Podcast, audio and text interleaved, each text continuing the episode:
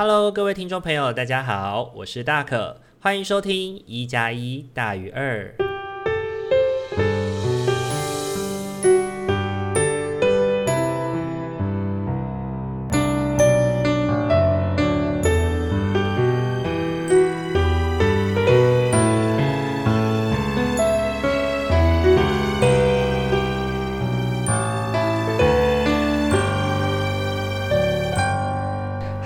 各位听众朋友，大家晚安。大家这个礼拜过得都还好吗？欢迎大家又在礼拜天的晚上回到我们一加一大于二的节目现场。嗯，这一周呢，对大可来说依然是非常忙碌而充实的一周哦。每一周好像都有一点辛苦。那我觉得自己在这一周其实有蛮多的成长的。那我觉得。不知道听众有没有这种习惯哦，就是会回去，嗯、你会试着留下一些记录，就是那些记录是有关于，嗯、呃，可能比如说你经历了某些事情，然后或者是某些。嗯，刻骨铭心的事吗？或者是一些你觉得值得记录的事情，然后你就用你自己的方式记录它。有的人可能是用一首歌记录它，有的人是用相片。那像大可的话，很多时候我会用文章来记录它。那这个礼拜呢，就。呃，偶然机遇之下，我看到了自己在二零一八年写下的一篇文章哦。那篇文章的标题就像我们这一周的主题一样，他问的是，呃，我写下的标题是“你正常吗？”OK，那想说也跟大家分享一下这。这一篇文章这样子，OK。最近因为工作的需要，看了一部电影叫《攻其不备》，内容是在讲述一个黑人青少年在四处流浪之下，有一个家庭无私的接受了他，并待他如家人一般。其中呢，真实的部分呈现了家长的某些担忧，比如说担心孩子会不会偷东西啊。但另一方面要提的是这个孩子的行为。当感恩节，所有家人都坐在电视机前面看美式足球的时候，他一个人夹了许多东西，然后在口袋里藏了一个面包。这个行为呢，让我想到前几天上课的时候，我们在跟督导讨论特殊儿少的议题。那时候督导问了一个问题，他问我们在座的这些社工说，让我们扪心自问自己在成长的经历里是否做过这些事情，比如说偷窃、说谎、打架这类的事情。当下所有的社工都默认了自己曾经经历过这类的事情。后来督导就说：“这就对了。”所以不论是特殊而少或者是正常而少，都可能会做出这类的事情，只是频率的差别而已。当下呢，我觉得有点怪，但是却又说不上来。不过后来我想到的是，督导这样的说法其实似乎把我们这些社工定义为正常人哦，而我们也很常常的把自己定义成这样，不是吗？那这种时候，我们以为也认同自己是正常的人，那这是真的吗？我们真的都有那些定义上面所谓完美、完整婚姻的家庭、衣食无虞的生活、美满的关系吗？以我自己跟身边的许许多多社工的交流，很多时候以社工为使命的人，背后其实都有一段不一不一般的故事。而且有许多社工在求学阶段的时候呢，虽然因为学习有碰到自己的一些个人议题，但都没有得到比较好的转化跟处理。直到工作当之后呢，仍然会选择去忽略自己个人的议题哦。而且我觉得督导这样的说法，其实另一方面呢，也忽略了自己的生命经验啦，也在否定自己有一些不正常的过去。那我就在想，是不是我们要当社工，就必须得要正常才行？OK，假设，嗯，孩子偷窃的理由是因为缺乏的话，如果你的生命从不曾匮乏，谁会想要偷窃啊？所以呢，我指的不是那种生理层面的缺少，更不仅仅是，呃，更是心理层面上的匮乏。所以呢，既然我们自认被定义为正常人的生命当中，也都曾经经历过匮乏，那那些特殊的儿少跟我们又有什么不同呢？那。当然没有比较和特殊性的时候，嗯，我们是不是就没有办法去定义什么叫特殊的儿少？那我我在想啦，这个答案当然是否定的，因为我们之所以能够稳定成长，绝对不是像现在我们之前面对的这些寄养啊或受家暴的孩子一样，他们在心我们在生命的经验当中，可能经历过一种或两种的缺乏，可是呢，我们可能在其他的地方有所补偿，或者是不同的人用不同的形式在进行着这个补偿，又或者是我们长大以后自行的补偿，也有可能就没有就放着没有处理，一直到现在了。不过，我觉得这些都是必经的过程，因为很难有人是可以得到完整的爱的。但是，我觉得在之前我服务的这些孩子身上，他们不论是缺乏的种类、强度或频率，都比我比多数的人要高出太多太多了。所以呢，他们才会需要由。呃，社工啊，寄养家庭啊，或者是其他的专业者，提供更稳定的关系，来协助他们去发展依附关系，也重新的去探索跟定义这个世界，也也需要更多的包容来去理解他们的行为哦，更需要知道他们并不是像一般生活下的孩子一样，能够用差不多的教养方针去执行生活的教育。但是这个摸索的过程是真的很困难的，尽管他们的表现行为都差不多，但其实每个孩子的经历都是很特殊的，诠释也是很特别的，所以呢，更需要我们时刻的努力去觉察。那我觉得回归在服务的社工本身呢，我不太认同说去普通化孩子的行为和自身的连结会是一个好的思考方向，因为呢，一方面我们可能会去忽略了某些讯息，也正常化了孩子的行为议题，而且在另一方面的状态之下，当我们把注意力过度的把它摆放在矫正这些行为的时候，也很容易让我们失去同理的经验。所以在这些课堂里面，我自己学习到的事情是，我们应该要从孩子的行为背后去看见他的需求，也试图去连接到自己跟其他孩子的需求经验，来做到深层的同理孩子的需要。我们或许都应该要去理解到，我们跟孩子都有不同程度的不正常，避免过度的去区分什么叫正常，什么是特殊。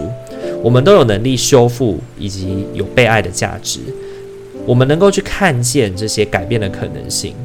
因为呢，我始终认为社会工作者最重要的课题是自我探索。也许有人会觉得说，要处理完所有的议题才能当一个社工吗？可是呢，其实每个人都有自己的内在议题，他是永远都处理不完的。我认为呢，我们足够去了解跟反思到自己的议题之后呢，我们才能够用自己的经验去学习同理以及后续处理的方式，才能够更高程度的去避免自己的议题去伤害到个案。另外呢，我觉得社会工作其实另外一个收获是。呃，除了案主，除了是我们的服务对象，很多时候他更是我们协助，更是协助我们去认识自己，还有疗愈自己的导师。我们呢，都是透过工作的互动当中，从案主的身上学习自我疗愈的历程。希望呢，我们都不要去忽略了自己的内在议题。你或许可以选择面对或者逃避，但是呢，你需要知道以及反思什么样的议题会去触动你自己的内在小孩，因为我觉得这样的社会工作才是道德且专业的。OK，那。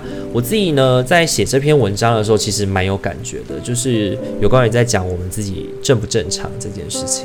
那呃，最近的工作呢，很多时候也开始碰到嗯不同议题的孩子，然后背后可能他们都有一些教育的需要，比如说性教育啊、人际关系教育啊。那另一方面，其实也还要跟他们的家长有一些沟通哦。所以其实呢，自己最近也很蛮常在准备要怎么样去跟我们的孩子的家长去进行所谓的互动。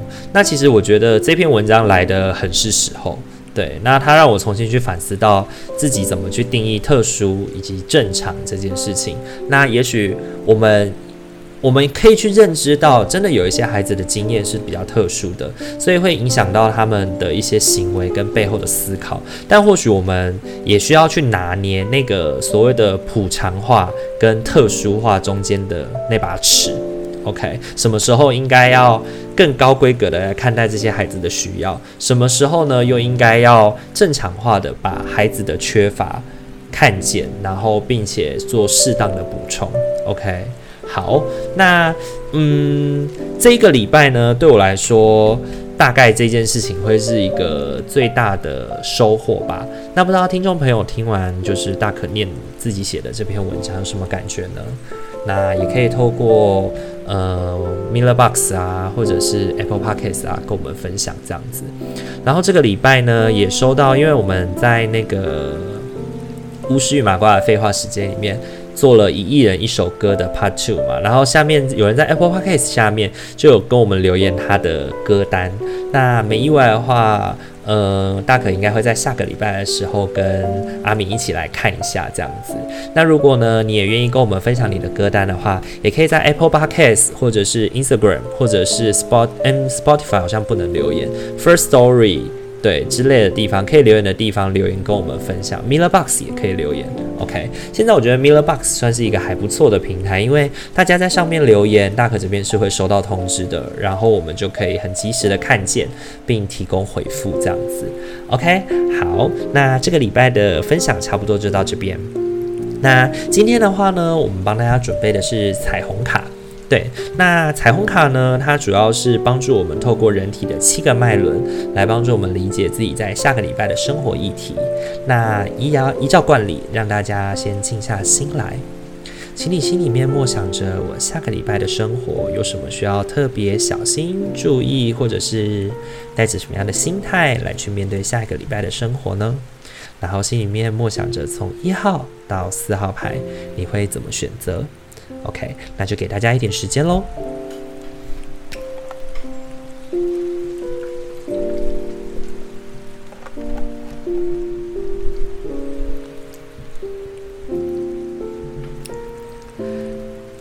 好，那我们要来准备揭晓一号牌的伙伴喽。一号牌的伙伴呢，你抽到的彩虹卡分别是，呃，电色、绿色跟紫色。OK，那我们先从电色来看，电色上面写的是“我允许恐惧像云一般来去自如”。呃，绿色的牌上面写的是“由于我体验到内在的爱与平静，所以我也愿意给出爱与平静”。然后紫色的牌呢，告诉我们的是“我无拘无束，无挂无碍”。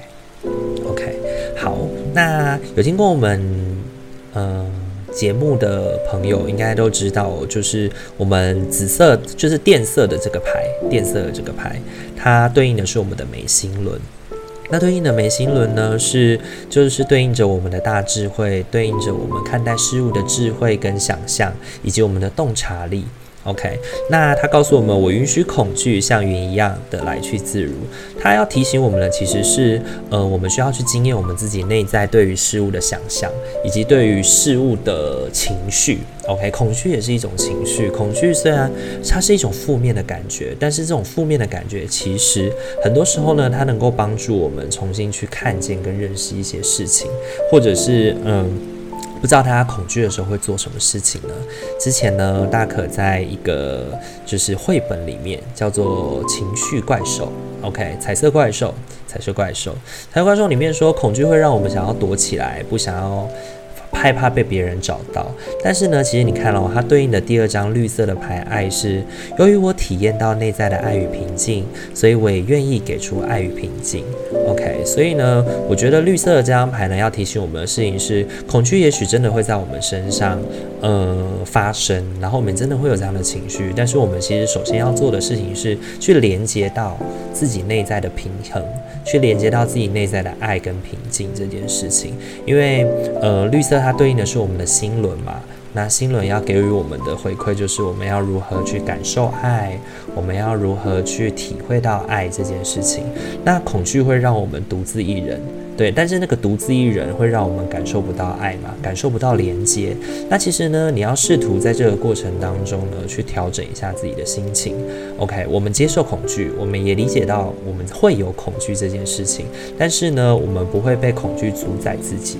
OK，我们想反反而，我们应该要回归到自己的内在去想一下，嗯、过往的自己是如何经验过来的。过往的自己是如何跟这样的恐惧的自我相处的，然后去找到自己内在的爱与和平，就能够去度过这样子的恐惧经验。OK，因为紫色这张牌呢，它其实对应的是我们的顶轮嘛。那我们说啦，顶轮呢，对应的就是我们的跟神的连接，以及我们对于事物的。对于事物的不想那么多，很直觉性的，很直觉性的对我们产生的启示。那既然他说的是我无拘无束、无挂无碍，那我觉得他其实要讲的事情就是，我们其实应该要学习的是，呃，不论任何的情绪来到你的身上，你都允许它在你的身上有一些经验，有一些留存，然后呢，让他转一圈以后呢，就从你的身上离开，OK，然后呢，不断的去跟不同面向的自己相处。那我觉得在下个礼拜抽到一号牌的伙伴呢，嗯，你可能真的是会直面到自己。过去一些不想面对的事情，那这个过去自己不想面对的事情，其实，呃，我们都说嘛，未能处理好的课题，就是之所以会不断的来找你，就是因为他没有被你处理好啊，所以他才会持续的困扰你。如果你有曾经把它处理好的话，其实你就不会害怕了。对，那我觉得不妨利用下个礼拜的时间来去试着跟自己，就是。因为这样的恐惧啦，我觉得这张一号牌出现的这个恐惧，它并不是说你第一次认识，你第一次理解到。很多时候呢，你其实也知道自己被困在什么事情里面。那也许你过往有一些跟他相处的经验，那这一次呢，也可以试着用过去那种相处的经验来试着调整。OK，相信你可以好好度过的。OK，那这个就是否一号牌的伙伴。一号牌的伙伴要下个礼拜要跟自己的恐惧尝试着相处喽。OK，好，那再来是否二号牌的伙伴？二号牌的伙伴呢？你抽到的三张牌分别是橙色、紫色跟红色。OK，那橙色呢，对应的是我们的脐轮，上面写的是我们每个人都以有意义的方式来享受宇宙间的财富与丰盈。那紫色又出现紫色喽，紫色对应的是我们的顶轮。顶轮这张牌上面写的是：我很感谢我能够成为神的管道，把非凡的智慧发扬光大。那第三个是红色，红色对应的是我们的海底轮哦。那上面写的是：无论我是到何处，我总是被保护也被爱。OK，好，那我觉得这二号牌这张牌呢，它给我们一种，你看哦，红、橙、黄、绿、蓝、靛、紫。OK，它有红色、橙色跟紫色，所以它从我们的生理根本需求到我们的灵性需求，在下个礼拜都会一一的展现在我们的生命里。OK，那首先我们先从脐轮开始看起好了。脐轮它对应的其实是我们的情绪，其实对应的是我们的情绪。那其实呢，下个礼拜是以情绪这张牌为主牌，然后紫色的跟红色的是对应着我们的生活态度跟方式哦。OK，那。呃，情绪这张牌呢，它其实呢需要我们去享受、去感觉、去喜悦，我们对于自己生活的意义这件事情，去体会跟感受一下你生命的意义，去体会跟感受一下你现在正在做的这些事情所带来的成就感啊，或者带来的那种丰腴、那种丰富的感觉。OK，那同时呢，其实我觉得在你的下个礼拜的生活上面，在生活物质上面，其实也会过得是比较顺风顺水的。对，就是可能。呃，我们在生活上面会处处受到别人的温馨照顾啊。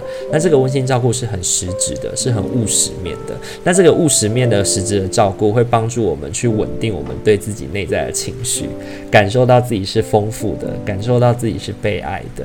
那另外一件事情是，我觉得当你受到别人照顾的时候，其实你要理解到，之所以别人会照顾你，有某种程度你是你也做过不错的事情吧。那呃，紫色的这张牌呢，它要回应的是，我们要持续的，我们如果想要保持这样持续的互惠的精神的话，那我们也要去发挥自己的内在的神性，OK，呃，秉持着自己曾经善良的那一面，OK，那所谓的。曾经善良嘛，讲曾经善良好像也很奇怪，讲的好像现在不善良一样。OK，我觉得他更多要讲的事情是，当别人对你好的时候，你应该要试着把这样的好传递下去，重新的发扬光大，然后呢，把自己能够活在这个世界上的感觉，去好好的传递给下一个人。OK，所以我觉得下个礼拜抽到二号牌的伙伴呢，整体的能量应该算是还蛮不错的。OK，你能够感受到身边的朋友以及身边的人对于你的照顾，然后那些照顾能够让你感到丰富。那这些丰富的感觉呢，也建议你千万不要私藏哦，去把它分享给你身边的朋友，让身边的朋友也一起感受一下这种丰裕的感觉吧。OK，好，那再来的话就是三号牌的伙伴喽。三号牌的伙伴呢，哦。这一周呢，好多紫色哦。对，三号牌的伙伴呢，你抽到的分别是橙色、黄色跟紫色。那橙色的牌呢，上面写的事情是失去控制，是无伤大雅的。那黄色的牌是我肯定我自己。然后第三张牌上面，紫色的牌写的是我让内在的指引来领来带领。那我觉得这三张牌呢，主要的牌应该来自于这张紫色，呃，不是紫色，应该是来自于这张橙色的牌。脐轮呢，这张牌呢，它回应的是我们的情绪哦。那其实它写的是失去控制是无伤大雅的。其实它也标记的是我们下个礼拜的情绪可能会有一些失控。OK，那这个所谓的失控是无伤大雅的意思是指说呢，呃，大家可能都理解到。你为什么生气，或者是你为什么难过？你为什么愤怒，或者是你为什么崩溃？OK，那有的时候，也许我们太过压抑自己了，然后我们也更多的会去感受到自己好像不不能够在他人面前展露自己的情绪。OK，那呃，这边写的失去控制，通常指的是我们过度控制自己了啦。对，当然不是说你下个礼拜就可以放轻自我，这样子放纵，以此气使的去。虐待别人，不是这样的意思哦。那我觉得它上面写的“失去控制是无伤大雅”的意思是指适当的去表达我们的情绪，适当去表达我们的感受，给别人知道是无伤大雅的。而且你在这个过程当中，其实你要试着肯定你自己，我是能够去说出我的感觉的，我是能够去说出我对于事物的看法的。因为黄色呢，它对应的是我们的太阳神经丛。太阳神经丛呢，它呃对应的议题就是我是谁，我对自己的看法。OK，当你对于自己的看法给予肯定的时候，你就能够发挥你的创造力。OK，那紫色的这张牌呢，上面写的是我让内在的指引来带领。其实它也回应到的事情是我们让自己的内在神性来带领自己去经验一些事情，就是什么是能做的，什么是不能做的。OK，所以我觉得下个礼拜抽到三号牌的伙伴呢，嗯，去认识自己的情绪，然后也去认同自己是能够表达情绪的。因为我觉得抽到三号牌的伙伴，过去应该是还蛮多时候是选择忍让，或者是蛮多时候是选择不把自己的情绪表达出来的。那我觉得这个不表达自己的情绪呢，很多时候会让自己内伤。对，那那个内伤不仅仅只是情绪无法表达而已，另一方面呢，它可能也内含了一些经验，是哦，我不值得。哦，我不行，哦，我不能怎样，然后我不能肯定我自己的这种感觉。OK，那在下个礼拜，其实神的指引会来到你的生命里，他会透过你的顶轮，然后来去揭发。诶，这个时候其实我好像应该要说说话了，这个时候我好像应该要讲讲我对于事物的感受。那如果你有接收到这样的讯号，或者是你真的有一些话不吐不快，想要试着说出来的话，那。偶尔的去把自己的情绪跟感觉表达出来，也是会有人愿意听的。然后，而且这个表达的过程也可以让你更加的肯定你自己。OK，好，所以呢，抽到三号牌的伙伴，如果下一周感到有一些委屈的话，找到适当的方式，找到呃适当的窗口，去把它试着说出来吧。OK，那这个是否三号牌的伙伴？好。那我们接下来的话要来到最后一副喽，最后一副牌，最后一副牌四号牌的伙伴呢，你抽到的分别是蓝色、黄色跟紫色。OK，我们就说今天四副牌都有紫色，诶，所以其实呢，下个礼拜是一个神性的一周，OK，是一个我们跟自己的内在小孩、内在神性对话的一周哦。等一下我们会再来回顾一下这四个内在神性的提醒是什么。OK，那蓝色的这张牌呢，它对应的是我们的喉轮。OK，上面写的是现在我选择活着神采奕奕。OK，现在我选择活得神采奕奕。OK，那我觉得它对应的是我们说话的方式嘛。所以呢，你说话的高能，你沟通的高频能量，可以帮助你在说话或者是在沟通这方面呢，展现出一种不一样的风貌。OK，常常呢，像大可这样子在外面做演讲的人呢，我们需要去透过不同的声音频率来去让人感受到我们对于这件事情的不同看法。比如说，我们用比较高频的声音，就会展现出我们比较快乐的感觉。比如说现在这样子，你有没有觉得我比较快乐？OK，好，那或者是呢，我们可以试着用比较低沉的声音。透过比较低沉的声音来去让人感觉到你是比较稳重的，你是比较温暖的，OK，是比较温柔的。好，那透过不一样的音调，可以帮助我们去展现我们自己的状态哦。那在下个礼拜呢，我觉得选到四号牌的伙伴呢，会建议你，呃，在人前互动的时候，多展现一些你神采奕奕的部分。那相信会有蛮多人看见你的很棒的地方。OK，那第二件事情抽到的是黄色嘛？那第二张牌抽到黄色呢，它对应的是我们太阳神经丛，上面写的是天堂一直在我心中。OK，所以呢，我是谁？我对自己的看法，其实，在下个礼拜，很多时候，其实你可以从自我提问当中找到回应。OK，那这个我觉得，很多时候我们会让自己怀疑啊，都是因为发生了很多不如意的事情啦。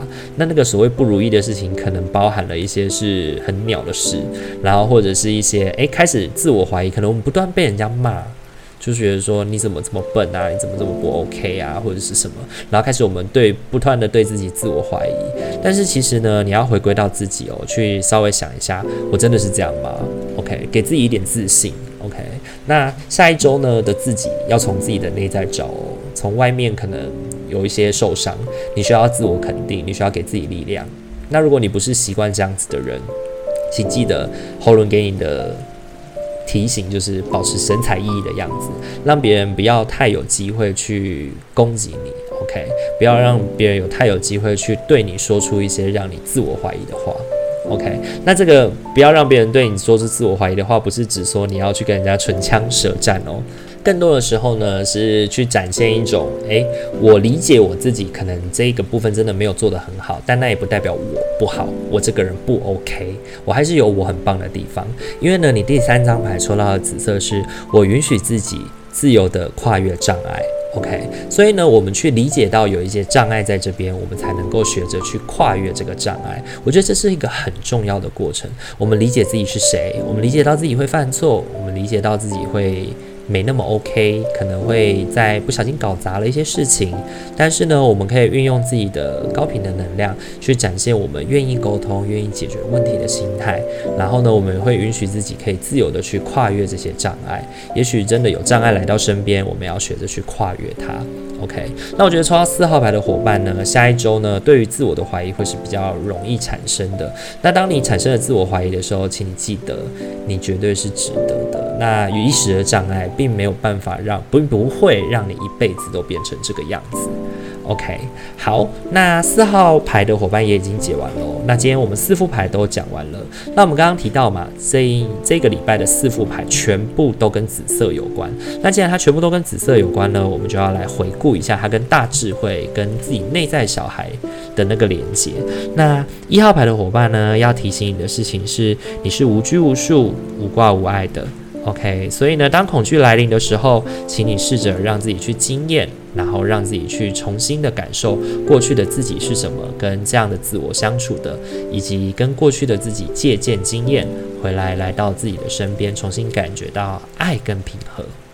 OK，那第二件事呢？第二张牌呢？第二副牌的人抽到的呢，是我很感谢我能够成为神的管道，把非凡的智慧发扬光大。OK，抽到二号牌的伙伴一样提醒你哦，当你感受到别人来自别人的照顾跟来自别人的帮忙的时候呢，请不要吝啬的把这份善意、把这份爱传递出去。好，那三号牌的伙伴呢，抽到的是。失去控制是无伤大雅的。OK，那它的紫色上面写的是“我让内在的指引来带领”。OK，那如果三号牌的伙伴呢，你在下个礼拜去感受到一种比较没有办法。嗯，情绪啊，有一些高涨啊，情绪有一些不 OK 的时候呢，请你试着让内在的自己来带领，试着去说出自己的感觉，试着说出自己的感受，那会是一个很重要的过程哦。那四号牌的伙伴呢，抽到的是我允许自由自己自由的跨越障碍。也许我们真的会有做的不 OK 的时候，也许我们真的会有没那么棒的时候，那别人也许也会让我们试着怀疑自己。但你首先要先肯定你自己，看见障碍，才有跨越障碍的可能。可能性，如果我们从来没有遇到障碍，可能我们对自己的极限就没有办法有所理解了。OK，那这个就是给四副牌的伙伴一些小提醒喽。那不知道大家今天听完以后有什么感觉呢？如果呢，你有什么想要分享的，或是有什么想要跟我们进行就是连结啊、私讯小盒子啊，或者什么，其实都可以。